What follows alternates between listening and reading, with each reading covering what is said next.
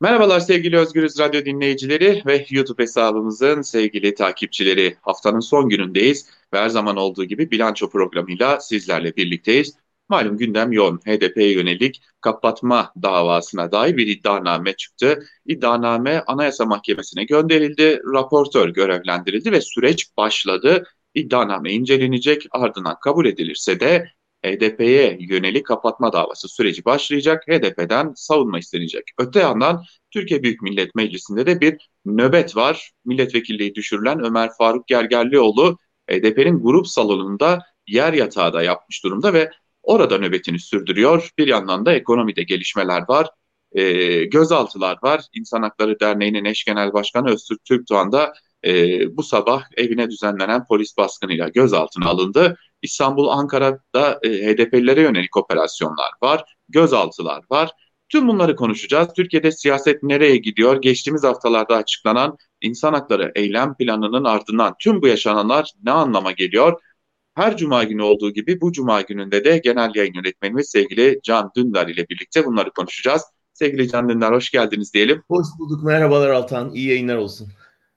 Çok teşekkür ederim. Şimdi yoğun bir gündem var. Nereden başlayacağız, nasıl konuşacağız diye e, yayın öncesinde de konuşmuştuk. Şöyle bir HDP ile başlayalım. E, tabii ki siyasi sonuçları ne, olası sonuçlar ne olacak, iktidarın aklında ne gibi planlar var bunlara bakacağız ama e, gelin, geldiğimiz sürece dair, nasıl bu sürece geldiğimize dair öncelikle yorumunuzu ben merak ediyorum. Ne oldu da e, 2014'ten 2015 sürecinden bir anda HDP'nin kapatılacağı döneme e, gelmiş olduk. Senle daha önce de konuştuk Altan. Ee, yani iktidarın sıkıştıkça, sona yaklaştıkça frene değil gaza basma ihtimalini daha çok görüyorduk. Ee, bence bu doğrulanıyor. Çünkü durursak düşeriz anlayışı hakim oldu ve oradan kaçılmaz olarak e, daha fazla baskı uygulama ihtiyacı doğdu. Yani kamuoyu araştırmalarında MHP baraj altı görünüyor. İktidarın oyu sürekli eriyor. Buna karşın HDP'de her şeye rağmen bütün tutuklama kampanyalarına rağmen bir tırmanış var. Muhalefet blokunu çözemiyorlar. Ee, ne yapsalar üstelik HDP kozunu da oynadılar. Ona rağmen de çözemediler. Ee, dolayısıyla artık elde kart kalmadı masayı devirmek dışında bir şey kalmadı yapılabilecek. O yüzden bence şimdi yani bütün kartları oynadık olmuyor. Mecbur masayı devireceğiz. Yani partiyi kapatalım noktasına geldiler. Fakat o kadar talihsiz bir dönemde geldiler ki yani hem insan hakları eylem planı açıklayıp hemen peşinden insan hakları eylemi olduğu anlaşılıyor. İnsan haklama eylemi olduğu anlaşılıyor. Ee, inanılmaz bir liste. Yani neredeyse Kürt, Kürt hareketinin bütün isimlerinin yer aldığı bir listeyle çıktılar ortaya.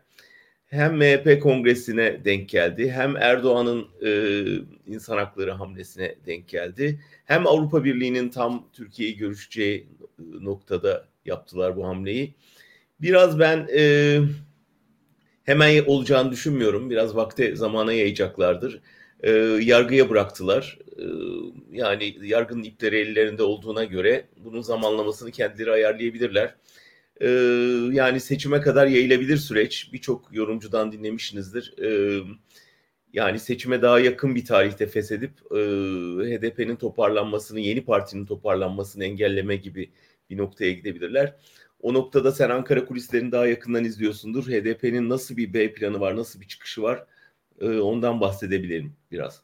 Tabii e, HDP Genel Merkezi'ndeydik. E, e, nasıl bir atmosfer vardı diye baktığımızda bekledikleri bir şeydi hiç. E, aslında beklemedikleri bir şey değildi. Ama şunu söylemek lazım. Bir sene önce bunu beklemiyordu HDP.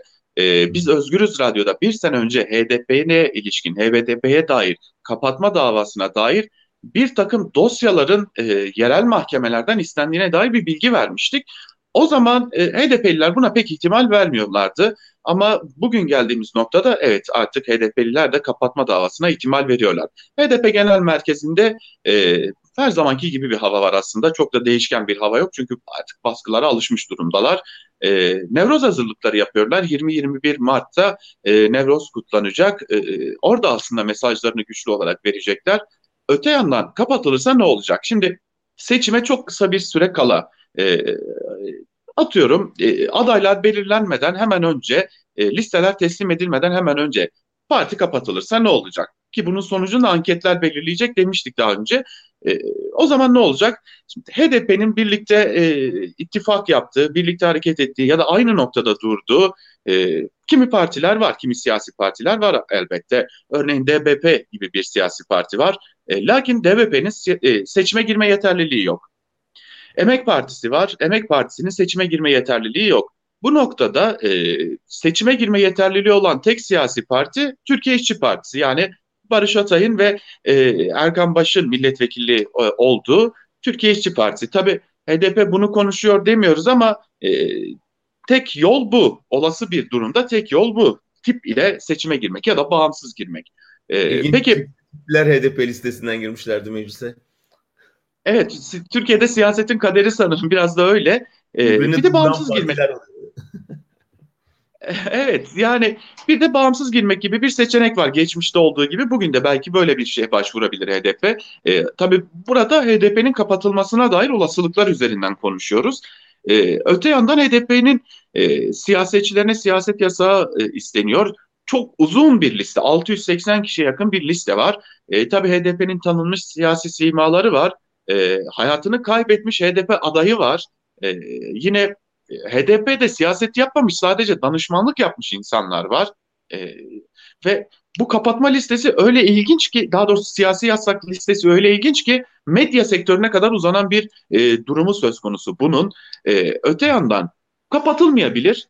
E, hazine yardımı kesilebilir. Bu e, hatırlayacağınız üzere AKP uygulanmış bir şeydi. E, bu ihtimal üzerinde de elbette ki duruluyor. E, lakin HDP buna hazırlıklı e, ve önümüzdeki dönemde de ardı ardına toplantılar yapıp e, ne yapabileceklerini konuşacaklar.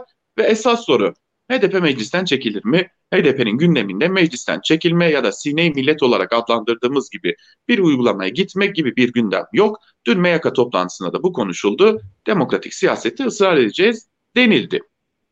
İşte demokratik Ve, siyaset kalacaksa tabii yani burada öyle bir sıkıntı var. Çünkü e, tamamen e, demokratik imkanların daral bu kadar daraltıldığı bir yerde artık hani son hamleyle e, meclis tamamen neredeyse devre dışı da kalabilir. E, yani birkaç şey söylemek isterim. İddianameye biraz baktım. Sağ olsun yandaş medyadan e, haberdar olduk. Onlar da HDP'liler de sanıyorum oradan haberdar oldular. Evet. E, ciddi bir ön hazırlık olduğu anlaşılıyor. Yani bu hani öyle hadi bu hafta içinde bir toparlayın da e, şey yapalım iddianame yazalım gibi değil. Ciddi bir hazırlık var.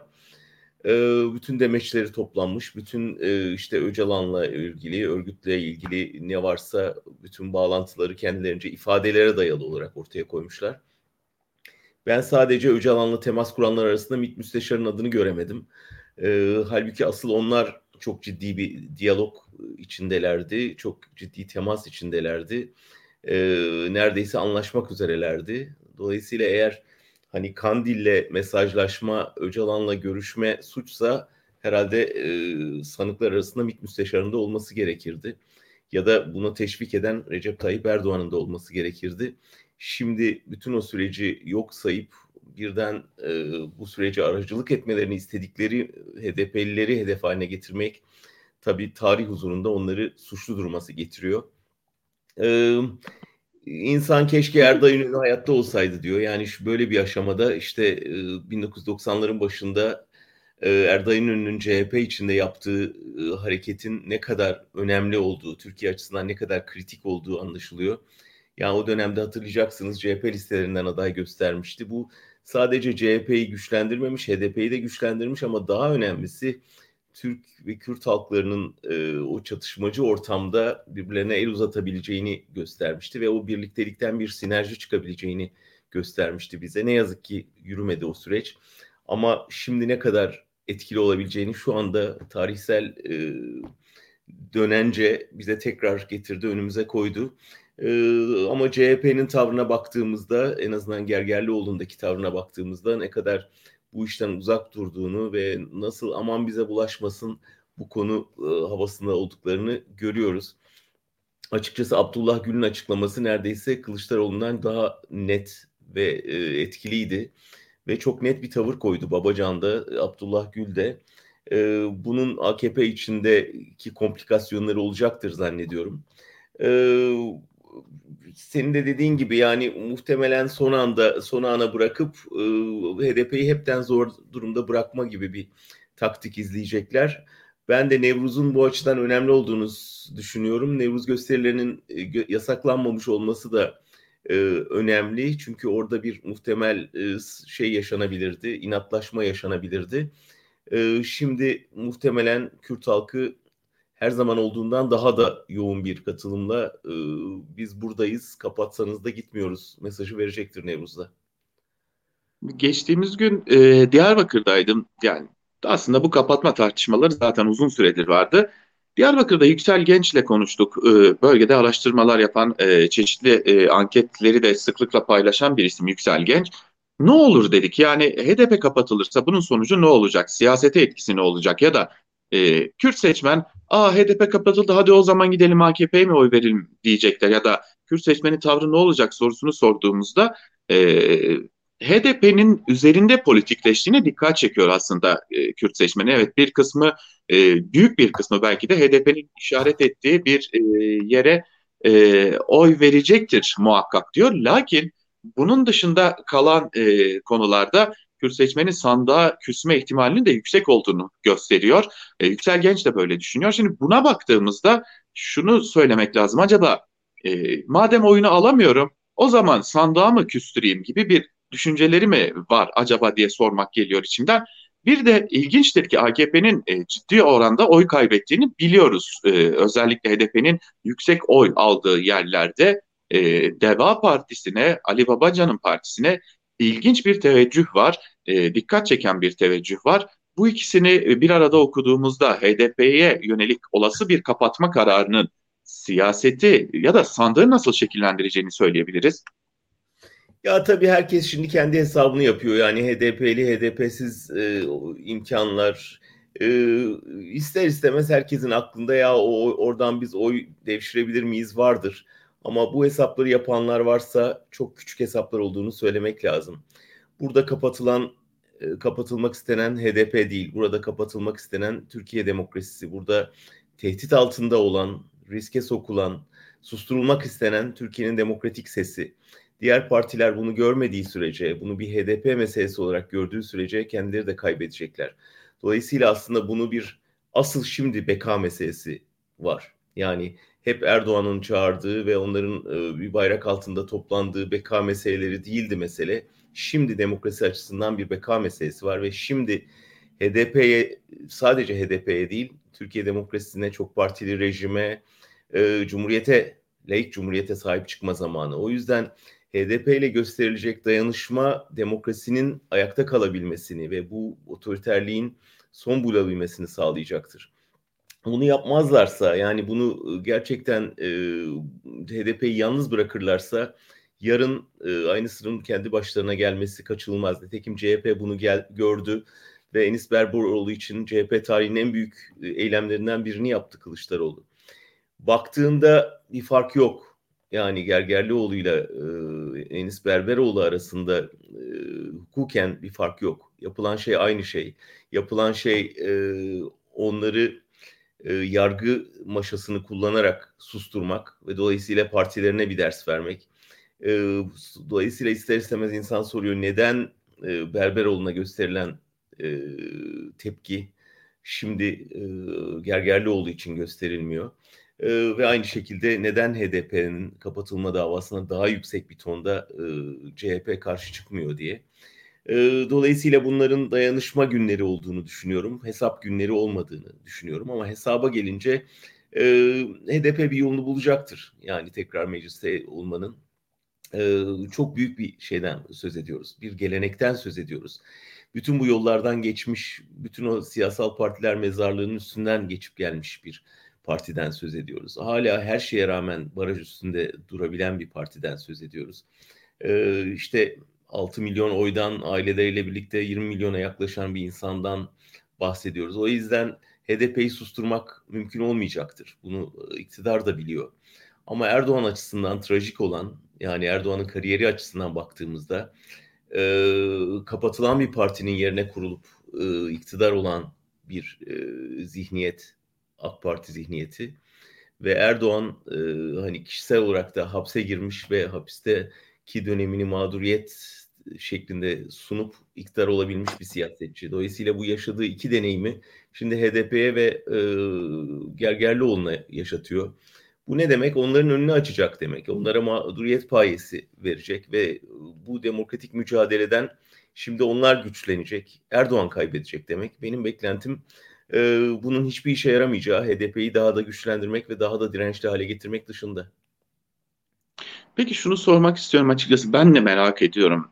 E, deniliyor ya sık sık bu cümlenin altı çiziliyor. Bahçeli istedi kapatma davası açıldı. Kongre öncesi hediye verildi. E, gerçekten sadece Devlet Bahçeli'nin bir talebiyle e, bir istemiyle açılmış bir dava mı var karşımızda yoksa bu iktidarın oluru olmadan yapılamayacak bir şey midir? Şimdi bu evet birkaç gündür tartışılıyor. Yani bu Bahçeli istedi, mecbur kaldılar söylemi sanki Erdoğan sütten çıkmış ak kaşıkta Bahçeli onu yoldan çıkarıyor gibi bir anlayışa getiriyor. Halbuki çok iyi biliyoruz ki ortada bir işbirliği var. Bir bazen iyi polis kötü polis, bazen hadi birlikte yüklenelim e, tavrı var. Bu bir süre önce buluştuklarını biliyoruz. Ortak fotoğraf verdiler. Muhtemelen orada pişirilmiş bir şeyden söz ediyoruz. E, fakat ben yine de elbette e, AKP'nin kendi iç dengeleri açısından çok da e, HDP'yi kapatmanın işine yaramayacağını düşünüyorum. Ve bunu kendilerinin de bildiklerini, gördüklerini zannediyorum. Nitekim Erdoğan bunu dillendiriyordu. Yani parti kapatmanın çözüm olmadığını. Senle bilançoda da konuştuk. Yani HDP'yi kapatmak yerine HDP'lileri içeri kapatmak taktiği izleme yönünde gidiyorlardı. Ee, ve hani böylece Avrupa kamuoyuna da ya işte biz suçluları cezalandırıyoruz, parti kapatmıyoruz diyebileceklerdi. Ee, ne oldu da fikir değiştirdi dersek dediğim gibi yani MHP bunun sadece bir faktörü olabilir. Gerçekten MHP'nin bastırdığını tahmin edebiliyoruz. Ve e, Bahçeli'ye hediye midir? Belki bir boyutuyla öyledir. Ama bunu aşan bir boyutu olduğu kesin. Yani e, artık e, çıtayı bir nokta bir, bir üste taşıma kararlılığı olduğu kesin hükümetin. Ve e, artık tek tek toplamakla olmayacağını herhalde düşündüler ve topluca alalım e, şeyi kanaatine varmış olsalar gerek. E, fakat dikkat edersen yargıyı öne sürdüler. Yani MHP yapmadı başvuruyu. E, Cumhuriyet evet. Başsavcısını, Yargıtay Cumhuriyet Başsavcısını devreye soktular. Ve Fahrettin Altun'un e, mesajından da anlıyoruz ki Batı dünyasına da böyle satacaklar. Yani bu hukuki bir süreç. Siz karışmayın, biz de karışmıyoruz. O yargı kendi içinde işliyor deyip bu yalanın ardına sığınarak savunacaklar. Bunun politik bir eylem olmadığını, bu hukuki bir adım olduğunu savunacaklar. İşe yarar mı? Yaramaz. Ama şunu biliyorlar, Batı'nın tepkisi de açıkçası çok büyük olmayacak gibi görünüyor. Yani ilk birkaç şeyden, e, birkaç günkü Batı'nın tepkisinden anlıyoruz ki e, yani endişeli olmaya devam edecek Batı. E, uzaktan izleyecekler Türkiye'de demokrasinin çöküşünü. Çünkü Erdoğan'la hala çok işleri var, işleri bitmedi. Bunu çok net görebiliyoruz. Yani hem e, ekonomide hem askeri işbirliğinde hem şu anda diplomatik olarak da kollarını bağlamış durumdalar. İşte Akdeniz'de geri adım attırdılar, Ege'de geri adım attırdılar, S-400'lerde geri adım attırdılar. Erdoğan'ı kolaylıkla manipüle edebilecekleri bir noktaya getirdiklerini görüyorlar. O yüzden şu anda Erdoğan'dan vazgeçip kaotik bir koalisyon iklimi içine girmeleri girmek çok işine gelmiyor Batı'nın anladığım kadarıyla. O yüzden de e, çok güçlü bir tepki vermiyorlar. Endişeliyiz açıklamalarıyla devam ediyorlar. Önümüzde önümüzdeki hafta Avrupa Birliği Liderler Zirvesi var. Oradan da muhtemelen bir kınama kararı çıkacaktır ama şimdilik e, Türkiye'ye yönelik ya da Türkiye'deki yöneticilere yönelik doğru, doğrudan bir yaptırım kararı çok ufukta görünmüyor açıkçası. Erdoğan da buna güveniyor. E, o zaman şuraya gelmek istiyorum. Geçtiğimiz hafta biliyoruz ki e, bir insan hakları eylem planı açıklandı. Doğrudan doğruya e, aslında yine Avrupa'ya, Batı'ya yönelik bir e, hamleydi bu. Lakin önce e, Gergerlioğlu'nun vekilliği düşürdü. Ardından HDP kapatma davası açıldı. Bu sabah da İnsan Hakları Derneği'nin eş başkanı Öztürk Türkdoğan e, doğrudan doğruya hatırlayalım meclise hedef gösterilmişti Öztürk Türkdoğan. E, gözaltına alındı ve şu an gözaltında Öztürk Türkdoğan'da. E, tüm bunlar olurken e, bu insan hakları eylem planını nereye koyacağız? Ya o bir vitrin çalışmasıydı. Onu hepimiz biliyoruz. Yani sipariş bir işti. Ee, ve vitrine bir şey koydular. Avrupa'da memnuniyetini açıkladı doğrusu. Yani böyle bir al gülüm ver gülüm içinde onu da yapmış oldular. Erdoğan önüne yazılan yazıp konulan metni okudu ve e, Türkiye'de insan hakkı demokrasi yoktu bugüne kadar. Bu haftadan sonra e, insan hakları düzenine geçiyoruzu ilan etmiş oldu ve bunun ilk kutlamasını da işte bu tutuklama zinciri parti kapatmalarla yaptı. Buna ne Türkiye'de kimse ikna olur ne dünyada kimse ikna olur ama bunu yapmaları gerekiyordu. Bir şekilde e, bu mesajı vermiş oldular. Muhtemelen uluslararası zeminlerde bunu kullanacaklardır. İşte bakın biz hazırlığımızı yaptık başlıyoruz diye. Bu ya çok kirli bir oyun. Yani herkesin her durumu bildiği e, ama göz yumduğu bir kirli oyun. O yüzden bizim zaten Avrupa'dan hani batıdan bir şeye e, beklentimiz yok. Ama şunu görmeleri lazım. Avrupa'da liderleri ya da iktidarları e, susturdukları, satın aldıkları kadar e, muhalefeti, toplumsal kesimleri e, susturamazlar. Çünkü oradan çok net görünüyor ve bu inan ki Almanya'da e, mesela e, çok ciddi bir toplumsal tepki var Alman yönetimine Erdoğan'a verdikleri destekten ötürü bir suça ortak oldukları çok net görünüyor. O yüzden de e, aslında tuhaf bir şekilde burada da sosyal demokratlar e, bu nedenle çok büyük oy kaybediyorlar. Geçen hafta yapılan seçimlerde yine görüldü ki e, daha eleştirel bir tavır alan yeşiller tırmanırken sosyal demokratlar e, ciddi bir şekilde oy kaybediyorlar. Şeye dönecek olursak parti kapatma işine Erdoğan bir şekilde aslında Kürt meselesini karşısındaki ittifakı bölmek için kullanıyor. Burada da tavır almaya zorluyor. Yani İyi Parti'yi e, buna karşı çıkamayacağını bildiği için e, doğrudan ittifakın en zayıf noktasına karnına vuruyor. Yani bence asıl önemli adımlardan biri bu ya da bu adımın önemli gerekçelerinden biri bu. Hem CHP'yi hem İyi Parti'yi HDP yanında saf tutmak bir çare olabilir. Yani bunu yaparlarsa HDP'li diye suçlayacak. Bak bunlar da suçun ortağı diyecek. Yok savunmazlarsa bu sefer HDP ile İyi Parti ve CHP'nin arasını açmış olacak. Dolayısıyla oradaki bir birleşme havasını yok edecek. Ben doğrusu bu hamledeki en önemli şeyin bu olduğunu düşünüyorum. Ee, yani bu bir hediye değil MHP'ye. Tersine MHP ile AKP'nin ortaklaşa aldığı bir karar doğrultusunda Orada İyi Parti, CHP, Saadet blokunun HDP'nin dışarıdan desteğine sahip olmasının İstanbul seçiminde yarattığı sonucu gördük. Gare operasyonunda bunu tekrar denediler. Yani Kürt sorununu acaba bölmek için kullanabilir miyiz? Orada tuzağa düşmeyince muhalefet bu sefer hadi bakalım bir kapatma davası açalım. Şimdi onu karşısına çıkabilirseniz e, biz sizi de suçlarız. Karşı çıkmazsanız da zaten HDP'liler size küser bir daha da e, oy desteği vermezler. Yani asıl tuzağın bu olduğunu düşünüyorum. E, bu arada e, İstanbul Büyükşehir Belediyesi Başkanı Ekrem İmamoğlu Pervin Buldan'ı arıyor. HDP genel başkanı e, Pervin Buldan'ı arayıp hem Nevroz için dileklerini veriyor ve şöyle bir mesaj iletiyor. Demokrasiyi hep birlikte öreceğiz mesajını iletiyor. İmamoğlu'nun son günlerdeki bu çıkışları da dikkat çekici. Hem Kadınlar Günü'nde yaptığı çıkış hem e, Nevroz yaklaşırken yaptığı çıkış çok önemli. E, buradaki e, İmamoğlu çıkışlarını e, nereye konumlandırmak gerekecek? Çünkü CHP'den sanki bir tık daha e, üst bir perdeden destek veriyor. Evet yani kamuoyu yoklamaları hep bize bunu söylüyor zaten. Yani İmamoğlu'nun ciddi bir sempati topladığını ve her kesimden topladığını ve dikkat edersen muhtemel bir cumhurbaşkanı gibi konuşuyor. Bir belediye başkanı gibi değil. Yani o seçimi kazandığında da öyle konuşmuştu. Yani bütün İstanbul'u kucaklayacağım. Herkesin belediye başkanı olacağım. Bütün bu konuşmalar aslında siyasette duymak istediğimiz sözlerdi ve bir tür e, geleceğe yapılan bir yatırımdı. Bence zaten e, İmamoğlu'nun başkanlık için seçilmiş olması da ondandı. Ee, bir tür CHP'nin den duymak istediğimiz sözleri ya da tavırları e, söyleyen ve gösteren e, politik figür haline geldi İmamoğlu ve çok az hatayla yürüyor. Bunu bu öfkeyi şeyden yandaş medyanın tepkisinden de görüyoruz. İşte hani Çanakkale şehitlerini anma günündeki provokasyonda bunu gösterdi. Ee, en ufak bir hata yapsın da üstüne çullanalım diye bekliyorlar ama çok dikkatli gidiyor. Üstelik önemli adımlar atıyor. Yani CHP içinde bile rahatsızlık yaratacak adımlar atıyor özellikle Kürt sorununda. Ee, ben İmamoğlu'nun adım adım geleceği ördüğünü düşünüyorum. E, bu yaptığı küçük jestlerle. Şu anda tabii e, HDP'ye ve e, HDP'nin muhtemel kapatılışına dönük vereceği her mesaj ona yarın Kürtlerin desteğini sağlayacaktır ki e, biraz da o destek sayesinde İstanbul Belediye Başkanı olduğunu biliyoruz.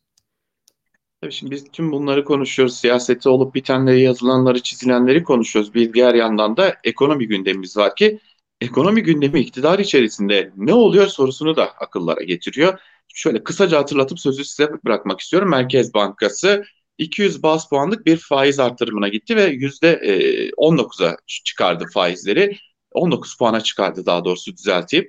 Öte yandan e, enflasyon canavarı Türkiye'de bu tabir çok kullanılmış. Son zamanlarda kullanılmıyordu belki ama kendini hatırlatmaya başladı. E, onu düşürmek için olsa gerek ki e, akaryakıt fiyatlarında tavan fiyat uygulamasına geçildi. E, o da mahkemelik olmuş durumda. E, bir diğer yandan kuyumculara önce getirin e, işte Merkez Bankası gibi ya da e, kamu bankalarında 500'er gramlık altın tutun gibi bir dayatmada bulunulacaktı. Sonra vazgeçildi tepkiler üzerine bu uygulamadan. Tüm bunlara bakıyoruz. Bir diğer yandan da faiz artırımından hemen sonraki gün Türkiye'de siyasette bunca gelişme olurken ki Yeni Şafak HDP'ye yönelik kapatma davasını manşetine taşımadı. Bunu kaçırdı. Bunun yerine Naci Ağbal'ın kocaman bir fotoğrafını verdi ve e, adeta Naci Ağbal'ı Merkez Bankası yönetimini kimin için, kimin hesabına çalışıyorsunuz diye sorarak suçladı. E, ekonomi yönetiminden tabii ki ekonomi kötü, kriz var bunların hepsini biliyoruz ama e, öyle görünüyor ki ekonomi yönetimi iktidar içerisinde bir çatlak sese yol açmış durumda. Buna nasıl bakmak gerekecek? Aslında o çatlak ses olduğunu biz damadın gidişinden biliyoruz. Yani oradaki kırılmayı ama orada Erdoğan bir tercih göstermişti. Yani damadını feda etti ve kendi laflarını yutmak pahasına yeni bir ekonomi yönetimi getirdi iş başına. Burada senin de dikkat çektiğin ve benim de doğrusu anlamlandırmakta zorladığım şey e, yandaş medyada hala damadın tezlerini e, savunuyor olmaları ve açıktan manşetten e, yeni ekonomi yönetimini eleştirmeleri. Şimdi burada iki şey olabilir. Bir e, Erdoğan'ın kontrolüyle yapılıyordur bu. Bir tür yeni yönetime e, hala ben başınızdayım, kendi başınıza iş yapmayın. Ki ben bunu da çok imkanlı görmüyorum. Yani Erdoğan'dan habersiz yapılmıyor bütün bu uygulamalar. Böyle bir şey mümkün değil. Ee, buradaki çelişki hem yandaş medyayı hem ekonomi yönetimini Erdoğan kontrol ettiğine göre bu çatışmada Erdoğan nerede duruyor? Bu önemli. Ee, bunu henüz bilmiyoruz ama e, hep bir söylenti var. Ee, damat tekrar ya parti yönetimine ya sarayda etkili bir yere getirilecek diye. Ee, ola ki e, bir denge yaratmaya çalışıyordur. Yani çünkü çatışma derin, neredeyse yumruklaşmaya vardığını bildiğimiz bir çatışmadan bahsediyoruz. Bunu sürdürüyor ve bunu Yeni Şafak aracılığıyla sürdürüyor. Yeni Şafak'ın e, yani Erdoğan'ın atadığı bir yöneticiye manşetten saldırması çok rastladığımız bir şey değil. Çok özel bir durum. Bu bize krizin ne kadar derinleştiğini gösteriyor. Ee, olsa olsa Erdoğan'ın e, ya karışmaması ya birbirine karşı birbirlerini kullanması şeklinde olabilecek bir şey olduğunu düşünüyorum ben. Çünkü aslında şu andaki uygulamanın kendi tezleri doğrultusunda olmadığını, sadece ekonominin gereği olduğunu biliyoruz. Yani Erdoğan yıllardır ekonominin gereğine karşı çıktığı için e, ekonomi bu hale geldi ve şimdi yeni yönetim ona rağmen onun yani onun ideolojik yaklaşımına rağmen başka bir şey uyguluyor ve Erdoğan buna mecbur kaldı aslında. içine sinmedi. Bunu biliyoruz. O yüzden şu da olabilir. Hala içine sindiremediği bir şeyde içi içini yiyor ama ekonominin gereği bu ve dünya da bu yönde destek veriyor. Ama bir şekilde ben buradayım. Damadım da her an dönebilir e, şeyini de içinden hissettirdiğini hissediyorum. O yüzden de Yeni Şafak'ın manşeti önemli ve önümüzdeki günlerin, e, önümüzdeki haftaların belki ekonomide neler olacağına dair de bir işaret veriyor bize. Belki bitirken şunu da e, kısaca sormak istiyorum size. E, malum şimdi AKP'nin bir kongresi gerçekleştirilecek. E, artık şunu biliyoruz. AKP'nin MKYK'sında da MYK'sında da e, yani çeşitli değişiklikler yapılacak. Buna ilk olarak kabinede değişiklikler bekleniyor. E, işte Berat Albayrak'ın yeniden ya parti yönetiminde ya da kabinede ya da Cumhurbaşkanlığı yardımcılığında bir şekilde görevlendirileceğine dair güçlü kulisler var. E, MYK'da bir takım değişiklikler yapılacak. Bir takım bakanların gidebileceği, yerine yeni isimlerin, meclisten yeni isimlerin gelebileceği belirtiliyor. Bu manşetler, bu kavga, bu gürültü acaba biraz da yeni yönetimde yer alma kavgası olabilir mi size göre? Olabilir ama ben gene de yani Erdoğan'a rağmen buna çok cesaret edebileceklerini zannetmiyorum. Yani illaki herkes şu anda bir şey kavgası içinde. Ee, ama e, yani Yeni Şafak'ın manşetinden tavır koyacağı bir şey değil bu. Yani e, burada çok açık bir e, tavır alma söz konusu. Yani e, bir ülkenin ekonomi Cumhurbaşkanı tarafından atanmış e, ekonomiyi yöneten Merkez Bankası Başkanı'na doğrudan manşetten saldırıyorsanız hem de onu çok ciddi bir suçlamayla saldırıyorsanız burada başka bir hesap olması lazım. Yani kongreyi aşan bir hesap bu. Ee, iki şey olabilir dediğim gibi yani Erdoğan'ı karşısına alma demektir bu eğer Erdoğan'a rağmen yapıyorlarsa ki buna çok ihtimal vermiyoruz. O zaman Erdoğan'ın kontrolünde olan bir şey. O zaman da Erdoğan'ın işte yani benim te- tezim o, o yönde ee, Erdoğan içine sinmeyen bir şey yapıldığını biliyor. Mecbur kaldı bu atamaya. Aslında e, kendi e, ekonomik yaklaşımına aykırı bir şey yapılıyor ve bunu durduramadığı için de belki e, bunun altyapısını hazırlıyor. Yani damadını döndürmenin altyapısını hazırlıyor da olabilir. Yani kamuoyunu da hazırlıyor olabilir. İşte sanırız orada da piyasalara yapılacak hiçbir açıklama kalmayacak ve e, Türkiye ekonomisi allak bullak olacak. Evet, Sevgili bunu Can beklemek lazım. Bunu beklemek lazım. Son bir şey söylemek isterim Altan. Bu şeye dikkat çekmek isterim. E, MHP'nin de bir e, MHP kurultayı da toplandı. E, evet. MHP isimleri orada, çok dikkat çekici.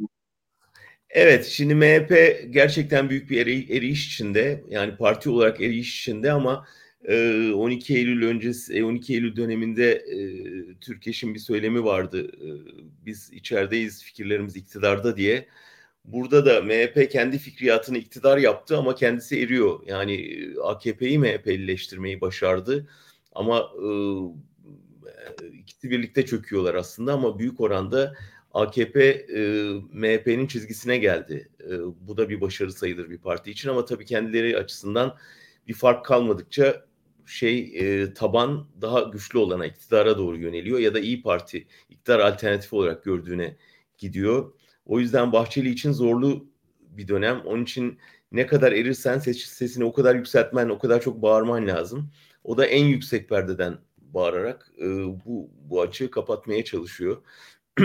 Orada sadece bir şeyi dikkat çekmek isterim. İbrahim Çiftçi'nin merkez yönetimine gelmesi partinin Doğal öz cinayeti belki yeni kuşaklar bilmez ama bugün hani hep soruyoruz ya ya bütün olup bitenlere karşı çıkacak bir tane cesur savcı yok mu diye. Ee, Doğan Öz işte o savcıydı 1970'lerin sonunda aslında e, Türkiye'deki kontrgerilla gerçeğini ilk fark eden, üstüne giden ve bunun bedelini canıyla ödeyen bir savcıydı.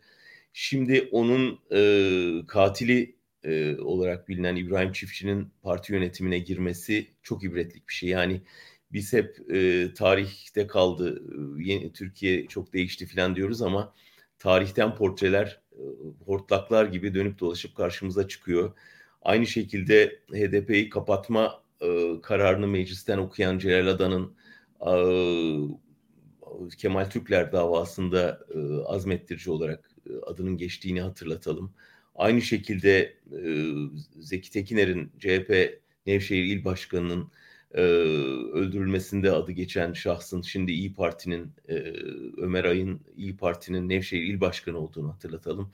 Bütün bunlar aslında bir kadronun MHP'nin fikren nasıl e, iktidarda olduğunun belgeleri. O yüzden e, MHP eriyor, MHP baraj altı, MHP 5-6 çizgisinde %5-6'lara düştü e, yanılgısına kapılmayalım. MHP gerçekten şu anda sarayda olsun, e, taşrada olsun fikriyatıyla e, büyük oranda ülkede iktidar gibi görünüyor. Evet bu önemli bir hatırlatmaydı. Türkiye'nin bir dönüşüme ihtiyacı varsa belki de buradan da başlamak gerekecek. Bir yüzleşmeyle de başlamak gerekecek diyelim. Sevgili Can Dündar çok teşekkür ediyorum bilanço programında e, bu hafta da bizlerle olduğunuz için. İyi haftalar olsun. Evet, bu haftalıkta bilanço programını noktalamış oluyoruz. Bu haftada hem e, beklen, beklenilen bir gelişmenin nelere yol açabileceğini konuştuk. Bir yanda HDP kapatma davası, bir yanda ekonomideki gelişmeler, bunun iktidar içinde çatlak seslere yol açması, Gergerlioğlu kararı, e, Türkiye siyasetindeki hızlı değişim ve hızlı belki de duvara gidişi konuştuk. Bu haftalıkta bilançoyu noktalıyoruz. Haftaya tekrar Özgür Radyo'da görüşebilmek umuduyla. Hoşçakalın.